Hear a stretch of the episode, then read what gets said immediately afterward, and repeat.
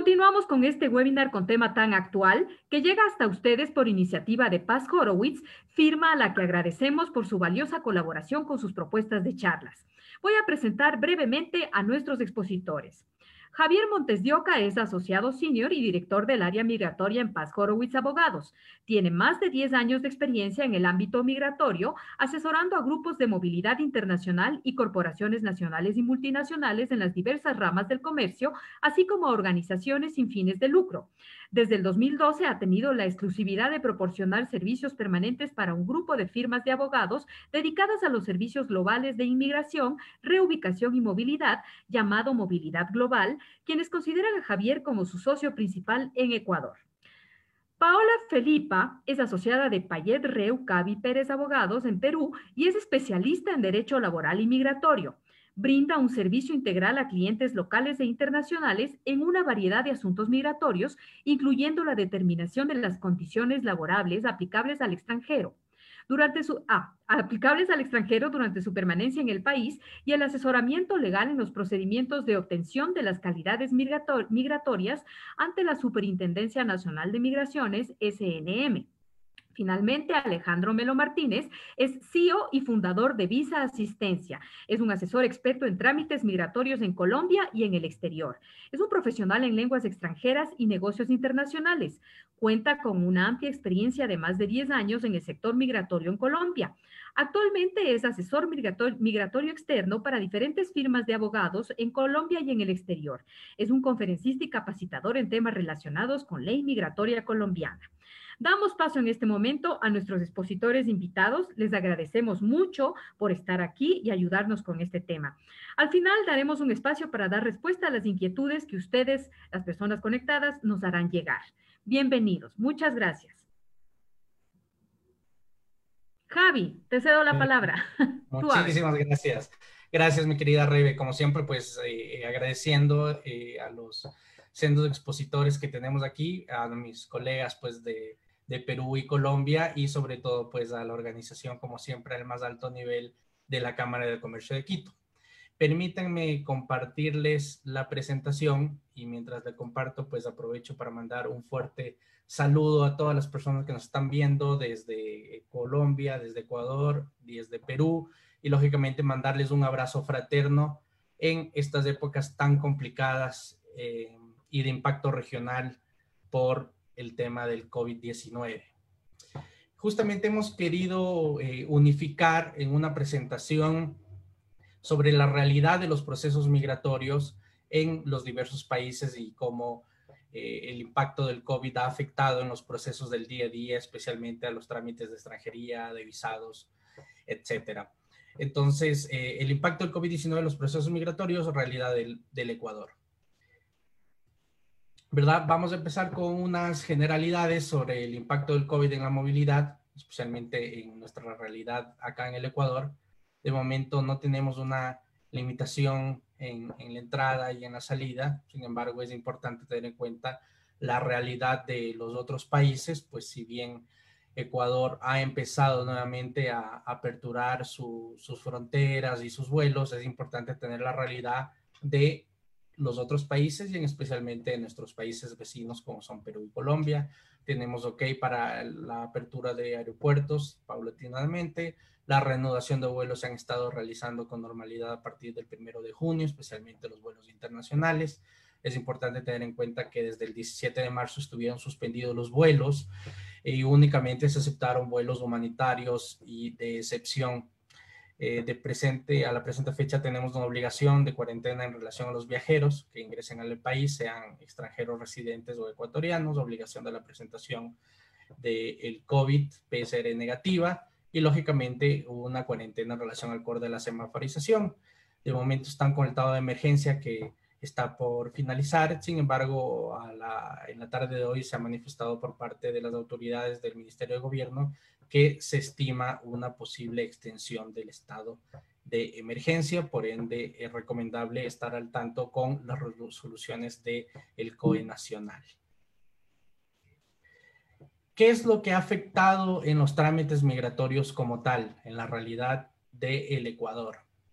Nosotros en el Ecuador manejamos básicamente el Ministerio de Relaciones Exteriores y Movilidad Humana, que es el órgano rector en relación a la expedición de visados para ciudadanos extranjeros, temas de visas de, trabajo y cualquier tipo de otro visado. El Ministerio de Gobierno se encarga de todo lo relacionado al tema de entrada y salida y control migratorio y por ende también tenemos la Dirección General de Registro Civil, Identificación y Cedulación que se encarga del proceso de emisión de cédulas de identidad posterior a la obtención de una visa y desde luego el tema notarial que me parecía interesante tenerlo en cuenta porque básicamente muchos de los procesos requieren trámites notariales.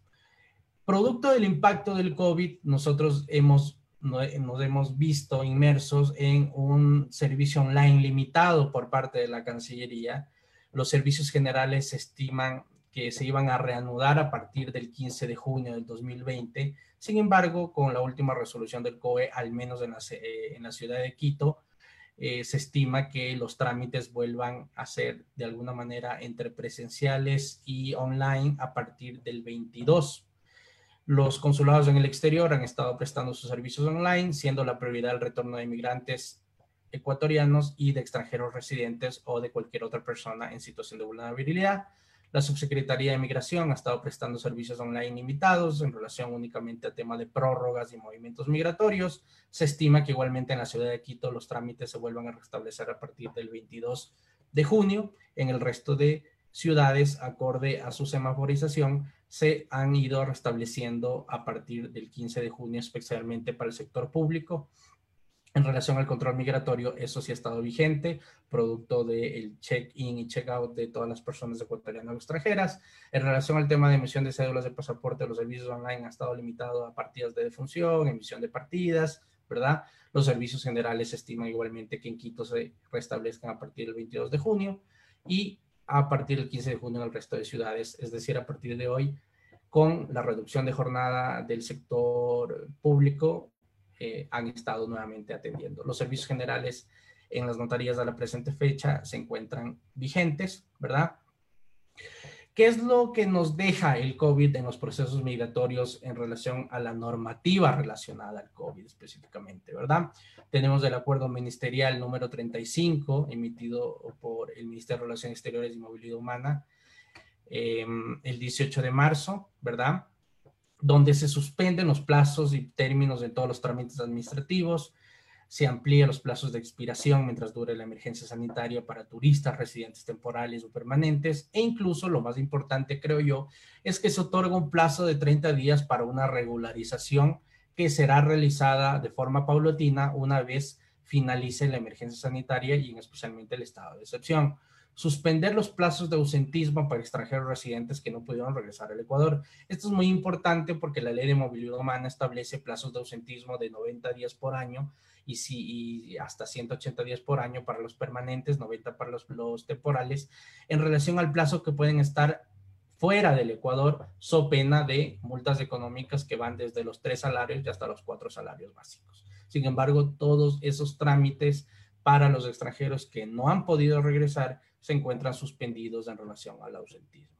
Todos estos plazos son aplicables desde el 19 de marzo. Lo mismo sucede en relación a los trámites del Ministerio de Gobierno, suspendidos los plazos, todo se va a restablecer cuando se suspenda el estado de excepción.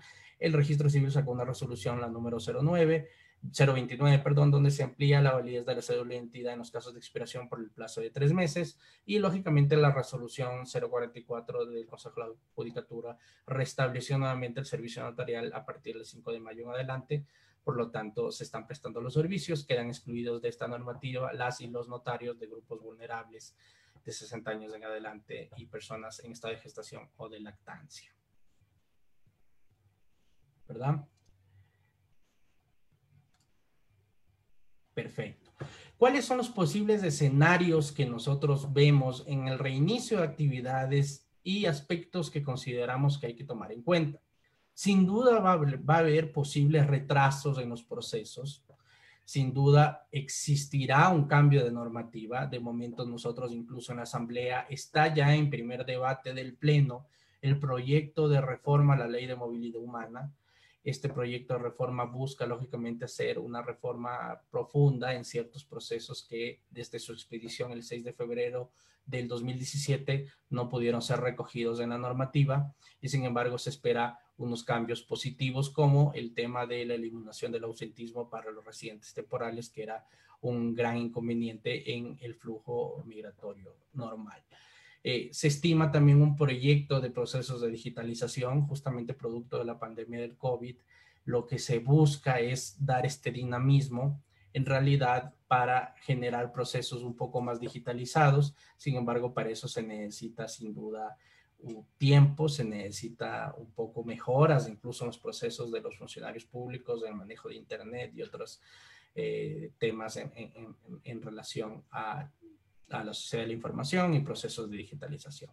Sin duda va a haber amplias medidas de seguridad en cada entidad, por lo tanto advertimos a las personas de extranjeras en el Ecuador, a todos los empleadores que tienen personal a su cargo extranjero, que se necesitará cumplir con las amplias medidas de seguridad que se van a implementar, especialmente en la Cancillería, donde tenemos un gran flujo de personas a nivel migratorio. Sin duda hay un impacto en los flujos migratorios, hay un impacto en los flujos migratorios de las personas de nacionalidad venezolana que han estado queriendo retornar a sus países justamente por temas con fines humanitarios, se han quedado de alguna manera en este interín de, de la pandemia. Va a haber un impacto en los flujos de turismo, sin duda alguna justamente por el cierre de las aerolíneas, especialmente con nuestros países fronterizos, Colombia y Perú. Y sin duda, lo más importante creo yo, que es um, de conocimiento público, que hay un impacto en los ámbitos laboral y económico, no solo para las personas extranjeras en Ecuador, sino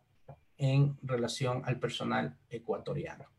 Sin duda alguna, esta es la perspectiva que nosotros vamos a, brindar y a tener en el tema de extranjeros y como unas eh, eh, pequeños comentarios finales para dar justamente paso por cuestiones de tiempo a mis colegas de Alejandro de, de, Perú y, de ahí a Paola, a, perdón, Alejandro de Colombia y de ahí a Paola de Perú, es justamente las recomendaciones que nosotros daríamos para el sector empleador, especialmente a los departamentos de recursos humanos, como ustedes saben, nosotros manejamos muchos de los sectores petrolero, minero, comercio en general, y es el tomar las medidas necesarias en relación a hacer un due diligence correspondiente a su personal extranjero sobre cuándo se estiman los viajes, cuándo se piensa reoperar, cuándo se empiezan a establecer las actividades para justamente con fiel cumplimiento a la norma migratoria, a la normativa laboral, no caigamos en incumplimientos en relación a la ley. Dejo al final mis redes sociales, exmonza en Twitter, exmonza en LinkedIn, mi correo electrónico que es para cualquier contacto y doy con esto paso a Alejandro Melo que nos va a dar su gentil perspectiva en relación a los procesos migratorios en la realidad colombiana. Bienvenido, mi querido Alejandro.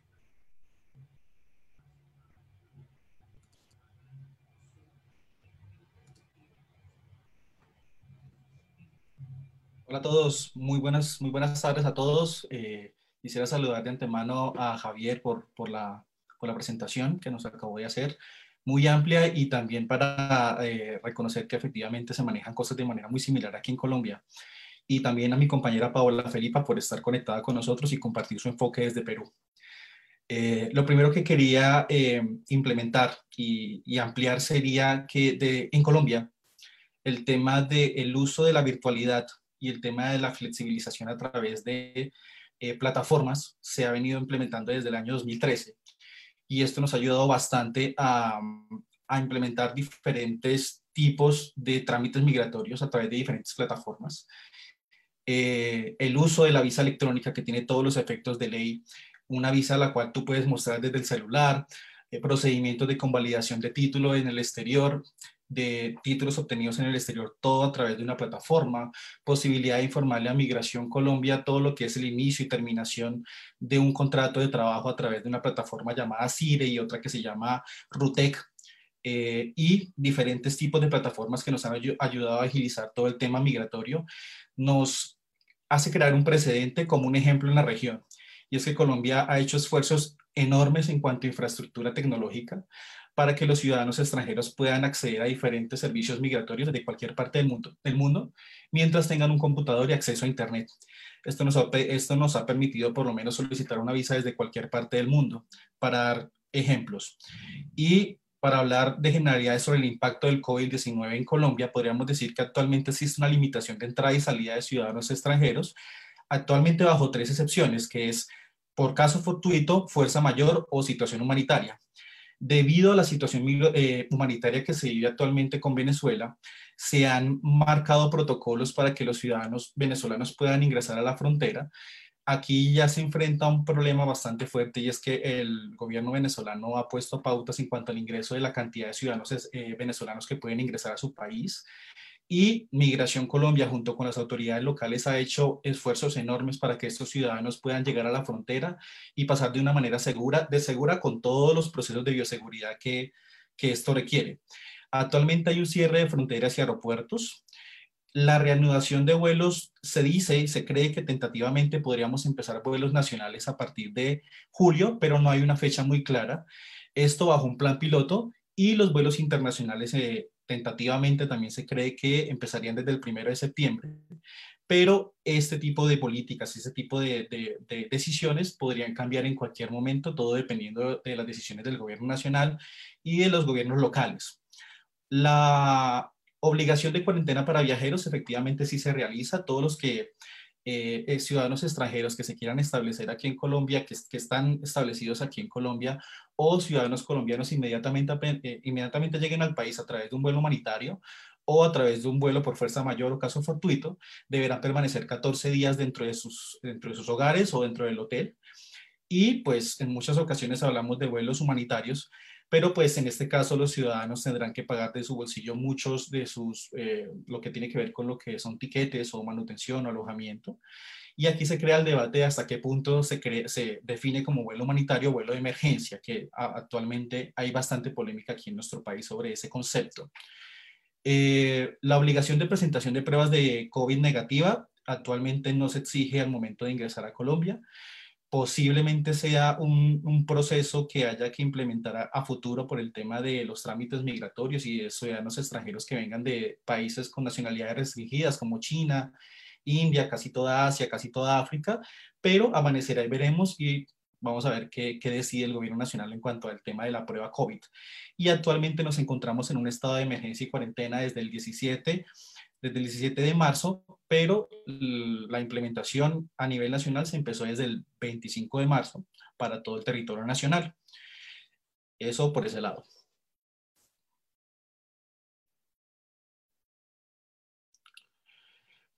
Para hablar de procesos migratorios en Colombia debemos establecer simplemente dos entidades, que son el Ministerio de Relaciones Exteriores bajo la Cancillería de Colombia, que actualmente emitió la resolución 1296 del 21 de abril de 2020, que actualmente está eh, vigente por tiempo indefinido y en la cual se suspenden los términos, también se suspenden algunos trámites y se está realizando actualmente solicitud de visa colombiana bajo ciertos criterios. Suspendidos los términos, los tiempos de, contabilización de visas para personas que se encuentran, ciudadanos extranjeros que se encuentran por fuera con una visa tipo migrante o, visa de residente, actualmente no se, están corriendo, no se están contando los tiempos de vigencia, esas personas pueden estar totalmente tranquilas. La terminación anticipada de visas tipo M y tipo R, para ciudadanos extranjeros que se encuentren también por fuera. Aquí también se está aceptando mm, el beneficio de la visa tipo visitante, que desafortunadamente queda por fuera de esta resolución, y los ciudadanos extranjeros que cuenten con una visa vigente y se encuentren en el exterior, desafortunadamente cuando llegue su tiempo de vigencia, pues la visa, eh, su tiempo de vencimiento, su visa se dará por cancelada. Actualmente los, ciudadanos extranjeros pueden realizar su trámite de visa colombiana totalmente online, pero solamente para ciudadanos extranjeros que se encuentren dentro del territorio nacional de manera regular en el país y sin haber excedido los tiempos que les permiten su visa hasta su, fecha de vencimiento. Desafortunadamente, en consulados de Colombia en el exterior no se podrá realizar ningún tipo de visa colombiana bajo ninguna categoría. Esto el gobierno colombiano ha sido muy explícito en cuanto a, este tema y pues ha generado bastante polémica porque hay muchos ciudadanos extranjeros que están muy interesados en ingresar al país, pero no pueden acercarse a un consulado de Colombia en el exterior a realizar el trámite y solamente se están realizando ciertos tipos de trámites ante el consulado, pero visas no se están realizando actualmente. Eh, trámite de expedición de pasaporte colombiano. Hoy salió un comunicado diciendo que efectivamente se, reactiva, se reactivará la expedición de pasaportes a partir de pasado mañana, eh, miércoles, pero bajo una cita previa y con todos los protocolos de, de, bioseguridad respectivos. Y el trámite de renuncia de nacionalidad también se encuentra suspendido en este momento.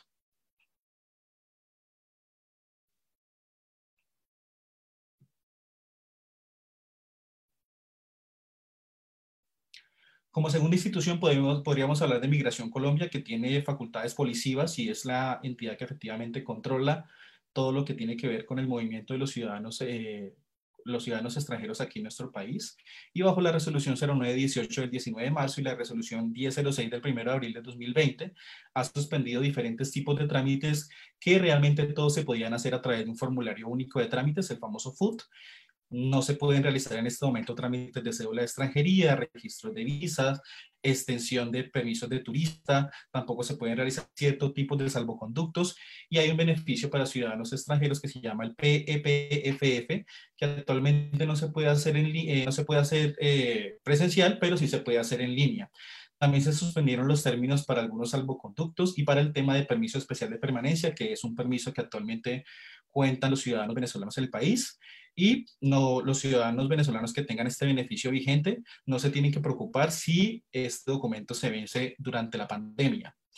Y algunos procesos administrativos, como en el caso de Ecuador, Migración Colombia, si el ciudadano extranjero se encuentra dentro del territorio nacional y no ha podido salir del país por diferentes circunstancias y por la, cuarentena establecida, eh, Migración Colombia se abstiene de realizar algún tipo de, de proceso administrativo o de imponer alguna multa para el ciudadano extranjero. Esto le genera bastante tranquilidad a todos los ciudadanos que se encuentran acá en este momento y que tienen bastante incertidumbre sobre su situación migratoria y esperaremos que al, momento en que se levante la cuarentena, el ciudadano extranjero tenga el tiempo suficiente para poder regularizar su situación. Y lo que se habla es que efectivamente tendrá 30 días calendario para poder solucionar su, su situación migratoria. Eh, aquí hay un debate en el tema de mm, las aglomeraciones, ¿no? El hecho de que muchas personas tengan que ir a una entidad y tengan que aglomerarse en, en, una oficina, suponemos que Migración Colombia tendrá que manejar los protocolos respectivos, tendrá que manejar citas previas y pues todo se, se, manejará, todo el tema de bioseguridad para que los ciudadanos extranjeros no tengan ningún inconveniente al momento de hacer sus trámites en sus instalaciones. ¿Qué perspectivas tenemos actualmente luego de que pase todo el tema eh, del COVID? En este momento podríamos decir que fuera de Colombia hay bastante incertidumbre, hay bastantes ciudadanos extranjeros que se encuentran varados y no tienen la posibilidad de, realizar ningún trámite eh, migratorio en el exterior. Se presume que luego de que termine toda esta pandemia, muchas personas querrán regresar a Colombia, pero pues tendrán que seguir cierto tipo de protocolos. Es muy probable que el gobierno colombiano exija una prueba COVID negativa para poder ingresar al país y previo al abordaje, esto para evitar un nuevo rebrote en nuestro país. Y eh, este trámite de COVID-19 también se espera que, mm, de COVID-19 negativa, se espera que también sea un requisito para poder acceder a, diferentes tipos de visa para, establecerse en el país.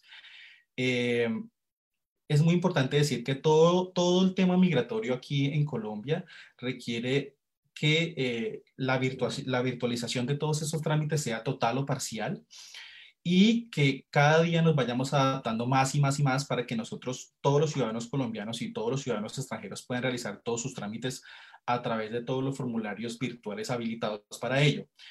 Eh, actualmente se requiere, están empezando a exigir que los ciudadanos extranjeros que soliciten visa colombiana tengan una cobertura en salud, bien sea eh, con la respectiva afiliación a salud aquí a una entidad promotora de salud o que tengan seguros de salud internacional que puedan cubrir un posible COVID o diferentes situaciones de enfermedad o accidente. Esto porque el gobierno colombiano no quiere que los ciudadanos extranjeros se vuelvan una carga para su sistema de salud. Y esperamos que este tipo de documentos se empiece a exigir más y más para tramitar por lo menos cualquier tipo de visa colombiana. Eh, se espera también que Colombia se vuelva un poco más exigente con todas las nacionalidades restringidas, sobre todo ciudadanos de Asia, donde ha habido un gran brote del virus y donde efectivamente se presume que, que el COVID empezó. Entonces, ciudadanos chinos o ciudadanos de Asia, probablemente les vamos a aumentar sus exigencias en cuanto a em, requisitos en salud. Y esto obviamente le dificultará un poco a estos ciudadanos poder ingresar al país de una manera rápida. Y actualmente en el Senado se está, está en segundo debate un nuevo marco legal para una nueva política migratoria integral del Estado colombiano. Esto teniendo en cuenta el éxodo venezolano que actualmente tenemos en nuestro país. Estamos hablando de alrededor de 1.850.000 ciudadanos venezolanos en nuestro país, con una proyección casi a los 2 millones de personas. Entonces, esto obliga al país a que tengamos que reestructurar nuestra actual, eh, nuestra actual normativa, normativa migratoria entonces, se espera que en cualquier momento se hagan anuncios sobre nuevos cambios en, la ley migratoria colombiana. Aquí en la diapositiva dejo todos mis datos de contacto para que puedan agregarnos a nuestras diferentes redes, nuestra página web, mi correo eh, electrónico y doy paso a Paola Felipa de, eh, de Perú para que nos amplíe un poco más sobre su situación en su país en temas migratorios. Muchas gracias, Alejandro. Buenas tardes con todos y gracias por acompañarnos en este webinar. ¿no? Como bien lo menciona Alejandro, eh, actualmente vamos a hablar sobre el impacto del COVID-19 en el Perú, específicamente en los temas migratorios. ¿no? En el Perú, con fecha 15 de marzo, se eh, dispuso el... ¿Aló? se dispuso el estado de emergencia, el cual se ha ido eh, prorrogando sucesivamente hasta actualmente el 30 de junio, ¿no? Existe una alta probabilidad de que este periodo siga prorrogándose por los altos casos que nosotros tenemos en el Perú.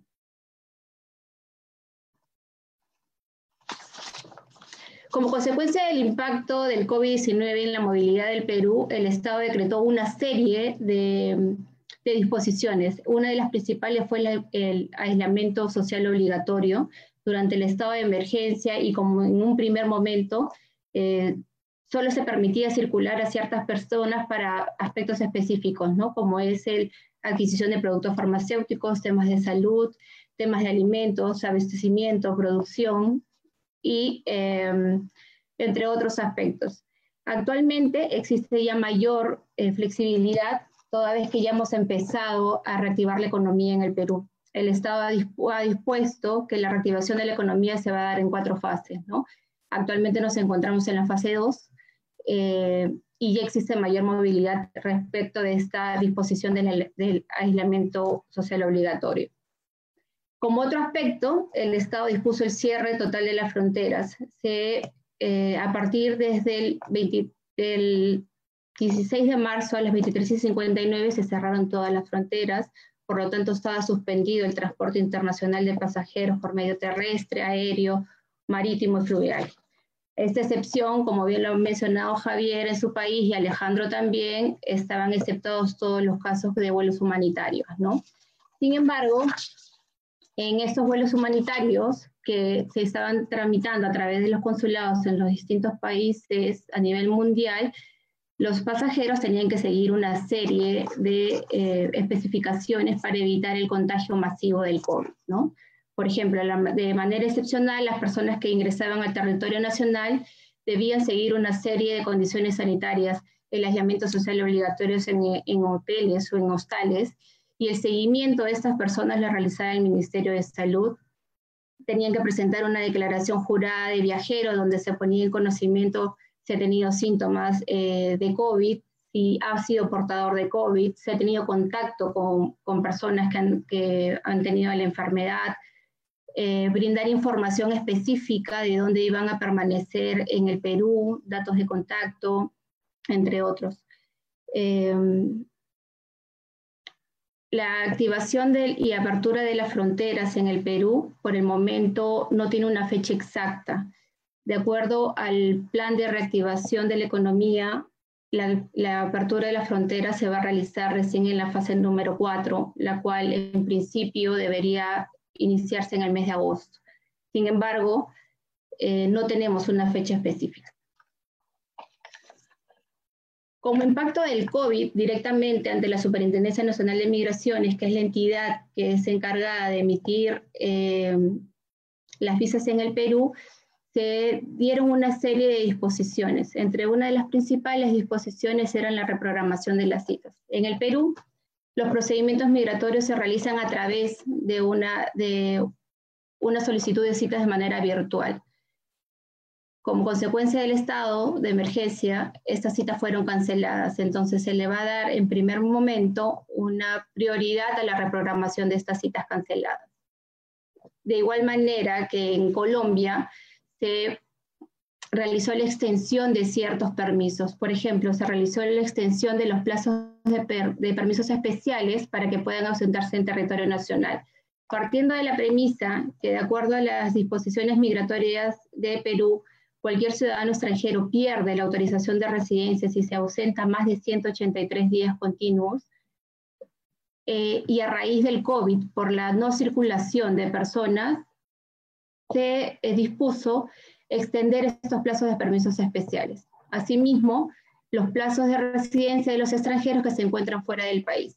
Aquella persona o aquel extranjero residente en el Perú que por el cierre de fronteras no, no pudo retornar, automáticamente su autorización de residencia va a mantenerse vigente hasta que se levante el estado de emergencia. De igual manera, los plazos de vigencia de las calidades migratorias temporales o residentes para los ciudadanos extranjeros que permaneciendo en el territorio peruano no pueden realizar estos trámites, ¿no? Se suspendieron los plazos administrativos, es decir, todos los plazos eh, de los procedimientos a cargo de la Superintendencia Nacional de Migraciones quedaron paralizados con fecha retroactiva desde el 16 de marzo.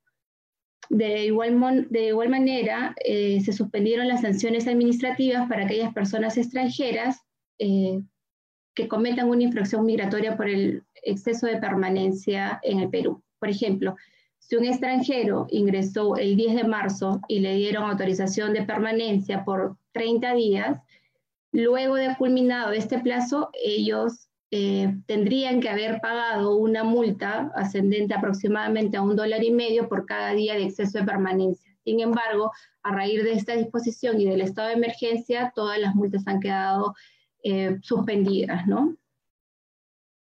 Y la ejecución de las órdenes de salida. Cuando un extranjero realiza un procedimiento de salida definitiva del país, tiene un plazo no mayor a 10 días para abandonar el Perú. Sin embargo, también por el, como consecuencia del cierre de fronteras, este plazo quedó supeditado, suspendido. Perdón.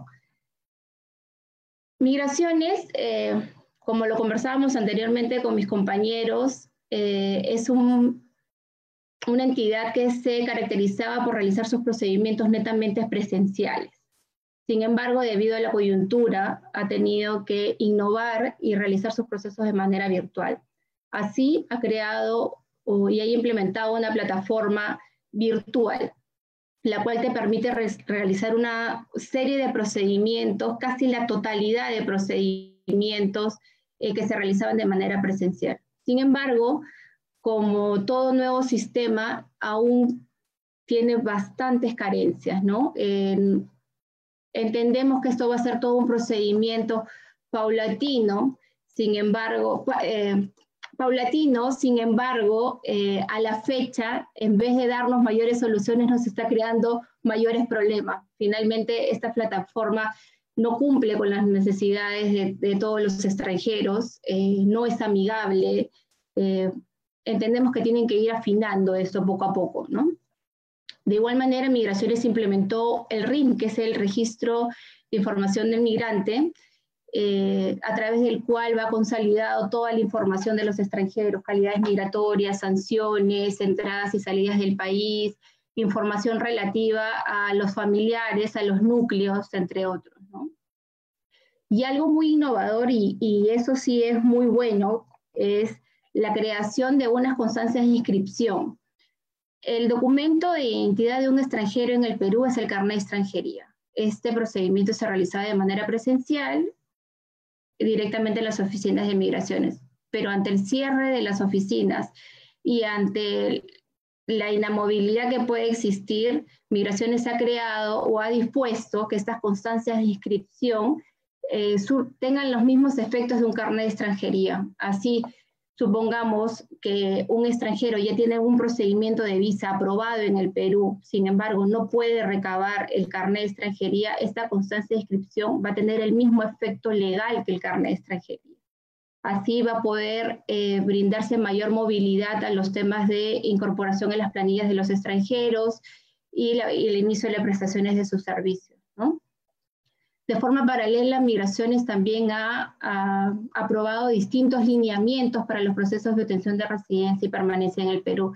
Si bien es cierto, a través de estos lineamientos ha enfatizado cuál es el circuito y paso a paso a seguir para la obtención de las calidades migratorias, eh, esto nos va a ayudar para tener un panorama claro de los procesos a seguir en, en cada caso, ¿no? De forma paralela, y también que nos ayuda el tema migratorio, el Ministerio de Trabajo ha implementado en su plataforma la posibilidad de presentar los contratos de extranjeros de manera virtual. Este procedimiento anteriormente se realizaba de manera presencial eh, y a través de la coyuntura, y si bien es cierto, ya estaba dispuesto que esta presentación tendría que ser de manera virtual, en la práctica no se realizaba, ¿no? Siguiente, Filimina. Desde nuestro punto de vista de Perú, nosotros consideramos que las secuelas del COVID-19 a nivel migratorio eh, han sido fuertes. Como principal enfoque, nosotros creemos que eh, las empresas locales están direccionando todo su, todo su trabajo en la capacitación de personal local para evitar la transferencia de extranjeros a nivel, a nivel local o entre empresas, ¿no? Eh, han creado o están creando o modificando políticas de movilidad. Empresas, que no tenían políticas de movilidad a través de esa coyuntura ya le están poniendo mayor énfasis a crear esas políticas, ¿no? Y eh, concentrarse a nivel local para la capacitación y para brindar mayores opciones de que, de que eh, sus trabajadores se queden localmente en, en, las empresas. ¿no? De igual manera, eh, si bien es cierto, actualmente no es recomendable el tema de transferencia de personal por los procedimientos de aislamiento que pueden surgir o por el cierre de fronteras a nivel eh, mundial, nosotros consideramos que las empresas a largo plazo lo que tienen que hacer es establecer un mecanismo de procesos a seguir, ¿no? Para evitar infringir cualquier tipo de disposición migratoria que se encuentra actualmente vigente o que van a eh, eh, promulgar más adelante, ¿no?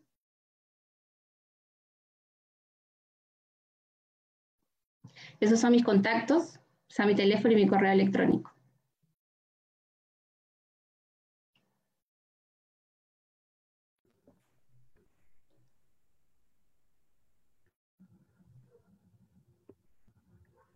El, tiempo se está pasando muy rápido con este, con este webinar. Em, Javi, ¿tú nos habías sugerido que querías hablar de otros, de otros temas antes de pasar a las preguntas?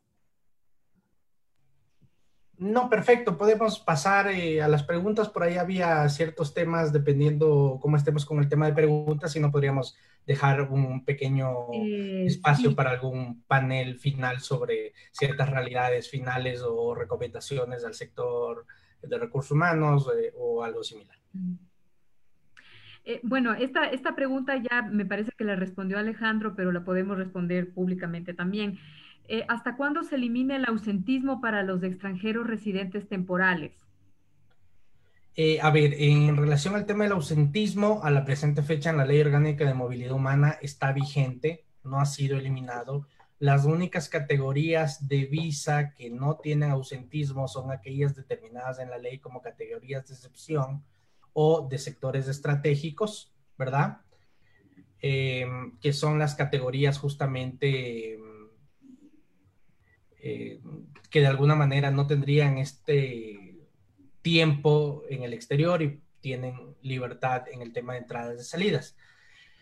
Em, esto está en el proyecto de reforma a la ley de movilidad humana, el eliminar el ausentismo, pero hasta que no esté en la, ley como tal, no se ha publicado el registro oficial, de momento se deben cumplir los plazos que establece la ley, ¿no? Me parece que igual eh, hay ausentismos en, Perú y Colombia y capaz podemos dar paso también a ver cómo funciona el tema del ausentismo en esos países. Quizá puede empezar Alejandro y de ahí Paola. Sí, Paola. ¿Perdón? Paola, ¿qué nos puedes decir tú sobre este tema del ausentismo para los extranjeros residentes temporales? Perfecto. De acuerdo a las disposiciones que dio Migraciones y como lo mencioné en la exposición, eh, la normativa migratoria solamente te permite que un extranjero se ausente un plazo no mayor a 183 días. Sin embargo, eh, de acuerdo a las disposiciones dadas, estos plazos se han congelado, entonces no va a existir eh, ningún tipo de inconveniente en que los plazos que permanezcan los extranjeros fuera del país a través del COVID eh, se supere, ¿no? Y Alejandro, ¿qué dices tú? Primero, dar un parte de tranquilidad a todos los ciudadanos extranjeros que se encuentran por fuera en este momento y tengan una visa colombiana vigente.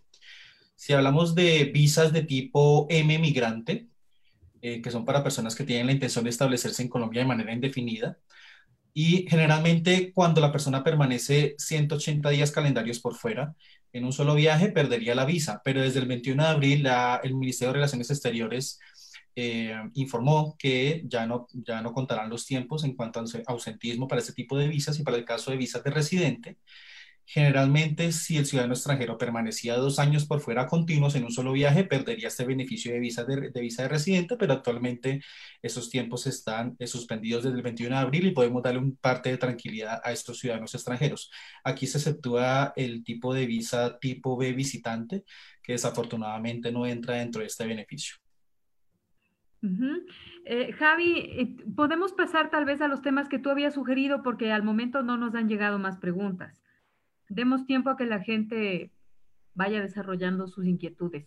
Perfecto. Háblanos de los temas que nos habías preguntado. Gracias, perfecto. Yo creo que es importante en esta última parte del, panel, justamente y en honor al tiempo, es tratar de que las personas y la finalidad de este webinar es que eh, tanto el pueblo ecuatoriano, colombiano y peruano vean que al ser países hermanos, a la vez límites de alguna manera en temas de frontera, y que además compartimos muchos temas culturales, también compartimos la idiosincrasia de los procesos. De los procedimientos a veces públicos, que no siempre son.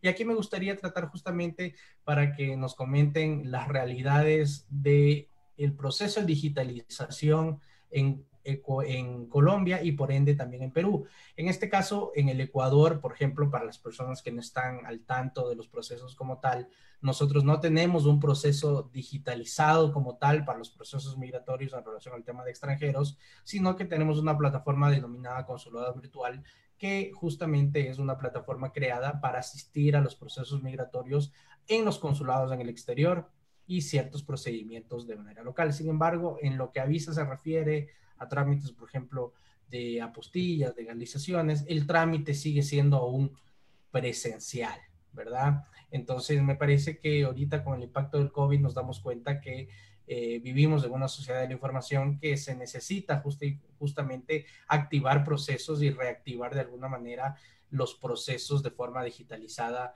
enfocado en un mundo de la era digital. Entonces, me gustaría también parte de lo que he comentado yo, conocer también las perspectivas de a todas las personas que están conectadas, les interesará saber cuál es el, panorama de Perú y Colombia en relación a los procesos de digitalización, en especial a los migratorios. ¿Siguen siendo presenciales? ¿No siguen presenciales? Eh, em, empezamos por, por, por, ti, mi querida Pau. Perfecto. Básicamente en el Perú los trámites son netamente presenciales tanto a nivel de migraciones como a nivel de eh, legalización de documentos o de apostilla ante el Ministerio de Relaciones Exteriores. Eh, todo el tema del COVID, si bien es cierto, nos ha de alguna u otra manera cogido de sorpresa. Yo considero que el Estado sí está afrontando al nivel porque ha implementado una nueva plataforma a nivel migratorio, ¿no? Como cualquier nueva plataforma, este necesita eh, realizar muchos ajustes, tener, eh, afinar procedimientos, afinar errores, ¿no? Esperemos que, esta, que estos errores se vayan rectificando en un menor plazo. Eh, las experiencias que hemos tenido en estos 12 días, porque la plataforma recién ha sido implementada desde el día 3 de junio, es que existe mucho descontento. La plataforma lamentablemente no es muy amigable con el extranjero. Si bien es cierto, te permite, entre comillas, y de acuerdo a la teoría, realizar muchísimos procedimientos, en la práctica es imposible, ¿no? Un claro ejemplo es, eh, intentas iniciar un procedimiento de cambio de calidad migratoria de manera virtual, eh, sin embargo, uno de los requisitos para iniciar este procedimiento es presentar una ficha de canje internacional que te lo emite la Policía Nacional del Perú. Pero ese procedimiento todavía no es de manera virtual. Entonces, bajo esa perspectiva, en teoría tú puedes iniciar tu procedimiento, pero en la práctica no, porque no cuentas con todos los requisitos. Y si no vas a presentar todos los requisitos, automáticamente tu expediente va a ser denegado por default. Entonces, existe mayor eh, no mayor control, sino mayor unificación de datos, de unificación de información a nivel de, las distintas entidades, ¿no?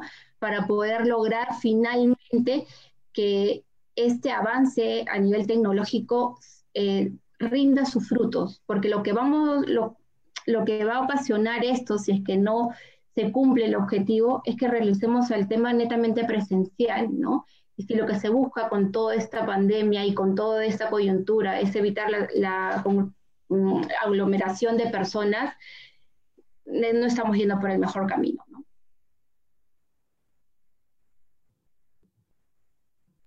Perfecto, gracias, mi querida Pau. Alejandro, cuéntanos tú la perspectiva del tema digital en Colombia, por favor.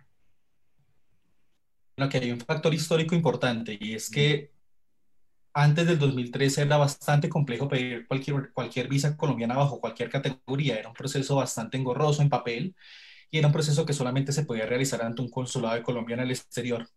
Afortunadamente tenemos una plataforma bastante robusta y es que esta plataforma CITAC nos ayuda eh, a solicitar cualquier tipo de visa colombiana mientras usted tenga un computador y buena conexión a Internet. Tiene sus fallas, sí, pero a pesar de que tiene sus fallas y que ha habido algunos inconvenientes técnicos, a pesar de los años se ha ido poniendo cada vez más y más y más. Y el ciudadano extranjero puede subir toda su documentación de acuerdo como le exige la norma. El gobierno colombiano sí es bastante celoso en cuanto a temas de burocracia porque generalmente tiende a pedir de manera discrecional bastante documentación durante el proceso, pero en época de pandemia eh, hemos estado bastante sorprendidos porque la Cancillería ha hecho esfuerzos bastante grandes en cuanto al tiempo de respuesta. Y es que eh, las visas generalmente, si uno hace una solicitud el día de hoy, casi que al día siguiente, al día hábil siguiente o a los dos o tres días hábiles siguientes está recibiendo una respuesta vía email y el ciudadano extranjero puede ir a hacerle seguimiento y puede ir subiendo los documentos. El ciudadano extranjero simplemente paga la aprobación todo por internet vía PC, que se conoce aquí en Colombia vía PC o, diferentes medios de pago, y el ciudadano extranjero recibe su visa en su correo electrónico eh, en formato PDF y esta visa tiene todos los efectos de ley. Ya en este momento el ciudadano extranjero por época de pandemia pues simplemente recibe su visa en correo y tendrá que esperar a que Migración Colombia abra sus instalaciones para solicitar eh, cédula de extranjería y por, también por temas de pandemia, el tema del estampado de visa también está suspendido hasta el próximo aviso. Pero eh, darle un parte de tranquilidad a todos los ciudadanos que tengan una visa en PDF en su correo, que no tendrán que preocuparse mientras la, la cuarentena se establezca. Entonces, eh, aquí también nos toca esperar el, el, amanecer, ahí veremos, y en la medida en que vayan dando las, las, instrucciones, los ciudadanos extranjeros podrán ir estampando su visa y tramitando su cédula de extranjería futuro. Mm, Javi, ¿qué recomendaciones migratorias para los departamentos de recursos humanos se pueden hacer para todos ustedes, nuestros expositores? Mm, muchísimas gracias, Rebe. Bueno, las recomendaciones que tendríamos que dar justamente para eh, el importante motor de la economía de cada país, que son las empresas del sector privado, es justamente a los departamentos de recursos humanos, incluso departamentos relacionados al tema de movilidad y, a los departamentos legales incluso, es tomar varios aspectos en consideración. Si es una nueva asignación, habrá que tener en cuenta no solo el tema eh, cultural, sino el tema de educación en caso de que la movilidad tenga hijos, el tema de impuestos, ahora producto de la situación del COVID, no solo un tema eh, logístico, sanitario, sino también un aspecto ahora que se va a proponer de alguna manera en los países de la región, sin duda alguna, es tratar de precautelar la mano de obra nacional y eso sin duda va a repercutir en los procesos migratorios como tal, en las compañías multinacionales que buscan traer a los diversos expatriados a sus diversos países para realizar diversas actividades. Sin embargo, nosotros consideramos que sí hay un eje que es indispensable tomar en cuenta justamente ahora, al menos por este año y el siguiente, es justamente tomar en cuenta que los cambios migratorios y los procesos y normativa está haciendo tienen cambios intempestivos por la situación del país, por la situación de la región, por la situación mundial. Entonces, como un consejo a tomar en cuenta, creo yo, es justamente eso, tomar en cuenta cuáles son las posibles fechas de viajes, justamente la actividad, ¿verdad? El giro de negocio de cada empresa y sobre todo si es que la actividad se puede realizar o se va a poder seguir siendo realizar de manera presencial, con teletrabajo, o si realmente es indispensable eh, la asignación del extranjero a cada país para cumplir con su actividad.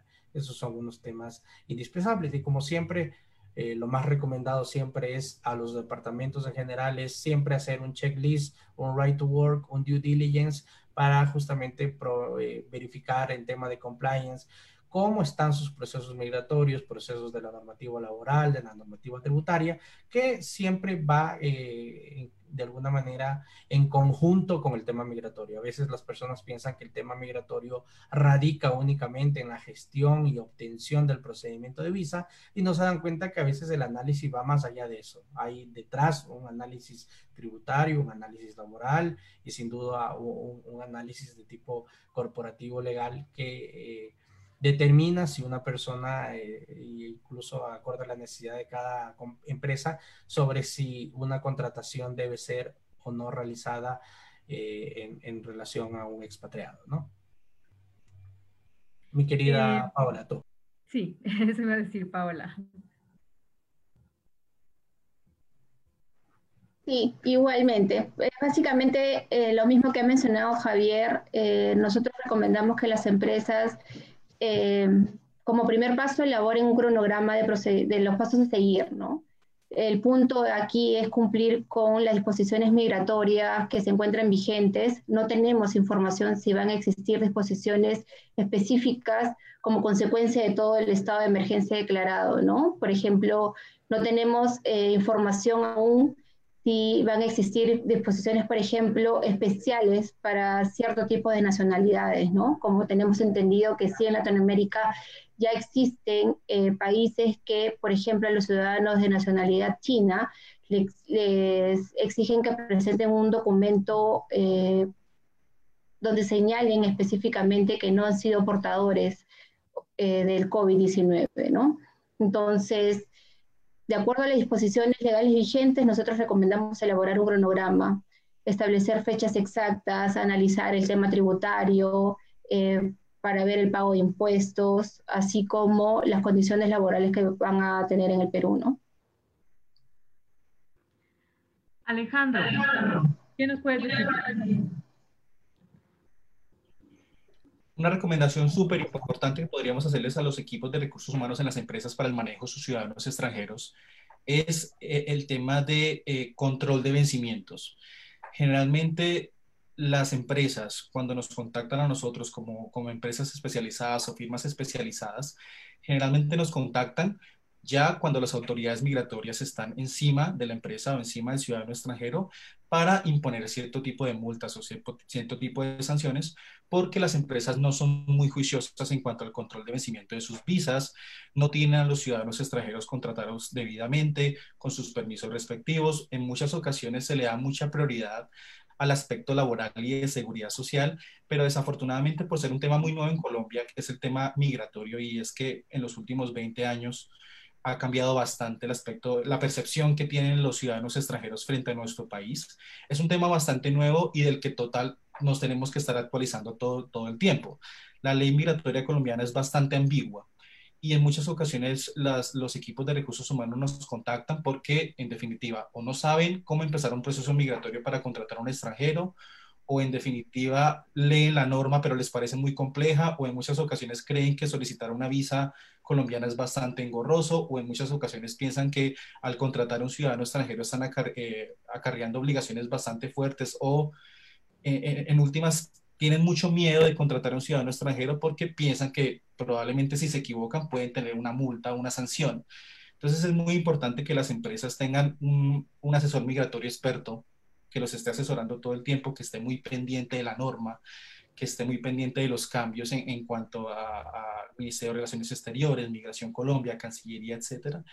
Y la recomendación es juicio, mucho juicio, porque se ve mucho en las empresas y en los equipos de recursos humanos que no hay control de las fechas y de los, de los tiempos para que no haya inconvenientes con Migración Colombia.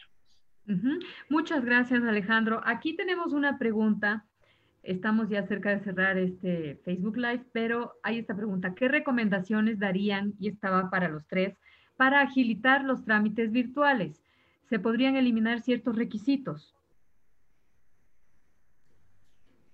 Bueno, excelente pregunta. Realmente eh, lo que nosotros eh, recomendaríamos, y creo que es incluso la perspectiva de la región, es primero para nosotros entrar en una etapa digital, se necesita primero hacer una, armar una infraestructura al tema de Internet en el Ecuador. Ahora nos hemos dado cuenta la necesidad, y yo creo que ya no es un lujo, sino una necesidad el tener una buena conexión a Internet, que yo creo que esa debe ser una política pública de parte del gobierno, el fomentar eh, las conexiones y la calidad del servicio, no importa si es sector público o sector privado, para justamente generar el camino a un proceso de digitalización. Una vez con una buena conexión a Internet, tenemos que tener una buena aplicación, una buena programación, algo que sea eh, la plataforma que la Cancillería va a, realizar, tiene que ser bastante intuitiva, amigable, fácil de utilizar, ¿verdad? Es decir, que, que las personas puedan subir su información, que los asesores migratorios, los asesores legales, todas las personas que manejan el tema de movilidad puedan hacerlo de una manera bastante práctica, proactiva, como es la realidad de los países y la realidad de las empresas en la actualidad. Ahora se va a necesitar mucho dinamismo en relación al tema comercial y se va a necesitar optimizar procesos, recursos y tiempo, ¿verdad? Entonces eso lo haremos con una buena plataforma y yo creo que con esas dos aristas y con esas dos dos puntos importantes se, se, va a poder tomar en cuenta los procesos. Y como tal, la eliminación de requisitos sería excelente porque creo que es la realidad de nuestros países burocráticos a veces en sus procesos. Sin embargo, creo yo que, que para eliminar requisitos deben estar eliminados en la ley y para la ley hay que pasar por la asamblea probablemente y, y, no probablemente, no, hay que pasar por la asamblea. A lo que yo voy es, el probablemente lo uso porque hay de alguna manera normativas secundarias que pueden ayudar a llenar ciertos vacíos en relación al tema de proactividad de los requisitos, ¿verdad? Sin embargo, como la ley lógicamente está encima de los procedimientos, acuerdos y decretos, lógicamente cualquier cambio tiene que ser por mandato legal. Esperemos que por allá vaya el tema de, evitar la discriminación en relación a las personas extranjeras en el Ecuador, eh, Ecuador y en la región, independientemente de su nacionalidad. Y, bueno, esperemos que, para allá vaya eh, los proyectos de ley enfocados justamente a optimizar recursos y enfocados a vivir esta nueva realidad que está impactando, está impactando todos los sectores ¿no? económicos y, y de tipo empresarial. ¿Algo que quiera agregar, agregar tal vez Paola y luego Alejandro sobre este mismo tema? Sí, básicamente eh, considero que el, el, requisito principal para que cualquier procedimiento sea óptimo es que su plataforma sea amigable.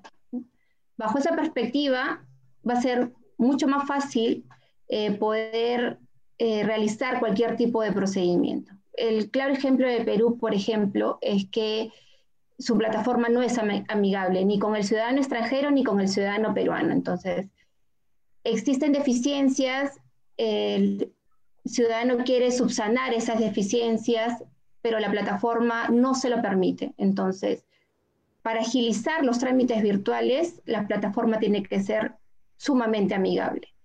Y como segundo punto es que eh, la misma entidad utilice la información que tiene para poder eh, de alguna otra manera retroalimentarse y así evitar procedimientos innecesarios, eliminar la burocracia. Si existen errores eh, generados por la misma entidad, que la misma entidad sea la que subsane esos errores y no le transmita al usuario eh, esos inconvenientes, ¿no? Y como tercer punto, que estos tipos de plataformas lleguen a cualquier eh, ciudadano, ¿no? Eh, por ejemplo, uno de los principales, aunque parezca muy chistoso, la plataforma creada en el Perú solamente permite un sistema operativo. Las personas que tienen un sistema operativo en el celular eh, que no sea Android no van a poder utilizar estos procedimientos, esta plataforma. Entonces, como, como primer punto, como le decía, que la plataforma sea amigable, que la misma entidad pueda eh, subsanar los errores que ha cometido y como tercer punto, que sea accesible a todos, ¿no? La eliminación de requisitos, que sería el cuarto punto y el punto final, sí podría darse siempre y cuando estos no vayan ligados a la calidad migratoria o al tema, ¿no? No resulta necesario poder acreditar, por ejemplo, que tú estudias en el Perú cuando finalmente tu visa está dirigida a trabajar. Entonces, si se pueden eliminar requisitos, se deberían todos aquellos que no estén ligados a la calidad migratoria que le compete. Alejandro, ¿qué nos puedes agregar tú ya para cerrar este Facebook Live? Aquí comparto en gran parte la opinión de mi compañera Paola. Y en Colombia, desafortunadamente, cuando un ciudadano extranjero desea solicitar su visa de manera online, en muchas ocasiones no tiene muy claro el tipo de visa más adecuado y es que a pesar de que tenemos tres categorías de visa diferentes por letras, la B, la M y la R, esas visas se dividen en otras más, a tal punto que también se incluyen visas de cortesía y podríamos estar hablando de alrededor de 32 subcategorías de visa. Entonces muchos ciudadanos extranjeros, al momento de leer la norma migratoria, se pueden llegar a confundir y al solicitar cualquier visa pueden haber errores humanos y desafortunadamente, en el caso Colombia, si un ciudadano extranjero solicita su visa, paga el estudio de su visa y se equivoca, la Cancillería de la Oficina de Pasaportes de Visas en Bogotá o los consulados de Colombia en el exterior no son muy flexibles en cuanto al tema de los errores. Entonces es muy importante que, que, las, que las entidades gubernamentales flexibilicen ese tipo de cosas porque los trámites migratorios no son económicos. Estamos hablando de trámites que en caso Colombia los están cobrando al, al valor de un dólar en específico, un dólar cuatrimestral y los ciudadanos extranjeros desafortunadamente si se equivocan no pueden corregir y no hay forma de reversar la decisión muchos extranjeros continúan en el mismo error gastando tiempo y dinero. También el acceso a, personas de, de, la tercera edad es un bastante complejo en el sentido de que es muy difícil explicarle a un, anciano que tiene que subir un documento en PDF, que tiene que subir eh, máximo 35 páginas y hasta 5 megas, que tiene que sentarse en un computador y manejar una plataforma y, y, no equivocarse en absolutamente nada, porque si se equivoca en un nombre, en un número de pasaporte, en una fecha de nacimiento, la Cancillería en Colombia no es muy flexible y el extranjero podría perder su dinero. Entonces es muy importante que se flexibilicen ese tipo de errores y que haya acceso a todo tipo de personas y que, y que sean plataformas totalmente amigables, como lo decían mis compañeros. Muchas gracias, Alejandro, eh, y muchas gracias a todos. No nos han llegado más preguntas porque yo pienso que ha estado bastante claro. Realmente ustedes han mostrado muy claro el panorama de, del, del impacto del COVID en los procesos migratorios. Eh, sí, hay cosas que vamos a tener que seguir puliendo en todos los países, definitivamente, pero bueno, pues ya cumplimos también el tiempo de este espacio, así que lamentablemente las personas que se quedaron con ganas de preguntar van a tener que contactarlos ahí a los datos que ustedes nos dejaron. Eh, yo quiero agradecerles mucho, realmente uh, nos han aportado bastante con su conocimiento y su experiencia. Gracias Javier Montes de Oca, Gracias Paola Felipa y gracias Alejandro Melo por este Facebook Live de, hoy lunes. Hemos arrancado muy bien, nos han llegado comentarios muy favorables sobre, sobre el evento y em, si tienen en algún momento alguna idea interesante de coyuntura que quieran compartirnos, pues las puertas de la Cámara de Comercio de Quito están abiertas para ustedes. Eh, muchas gracias otra vez y también agradecemos a la audiencia que se ha conectado el día de hoy y que nos ha aportado con estas preguntas que nos han hecho y que nuestros expositores respondieron. Una buena noche para todos y em, una buena semana. gracias. Gracias. Perfecto, muy amable, gracias. Gracias, a todos.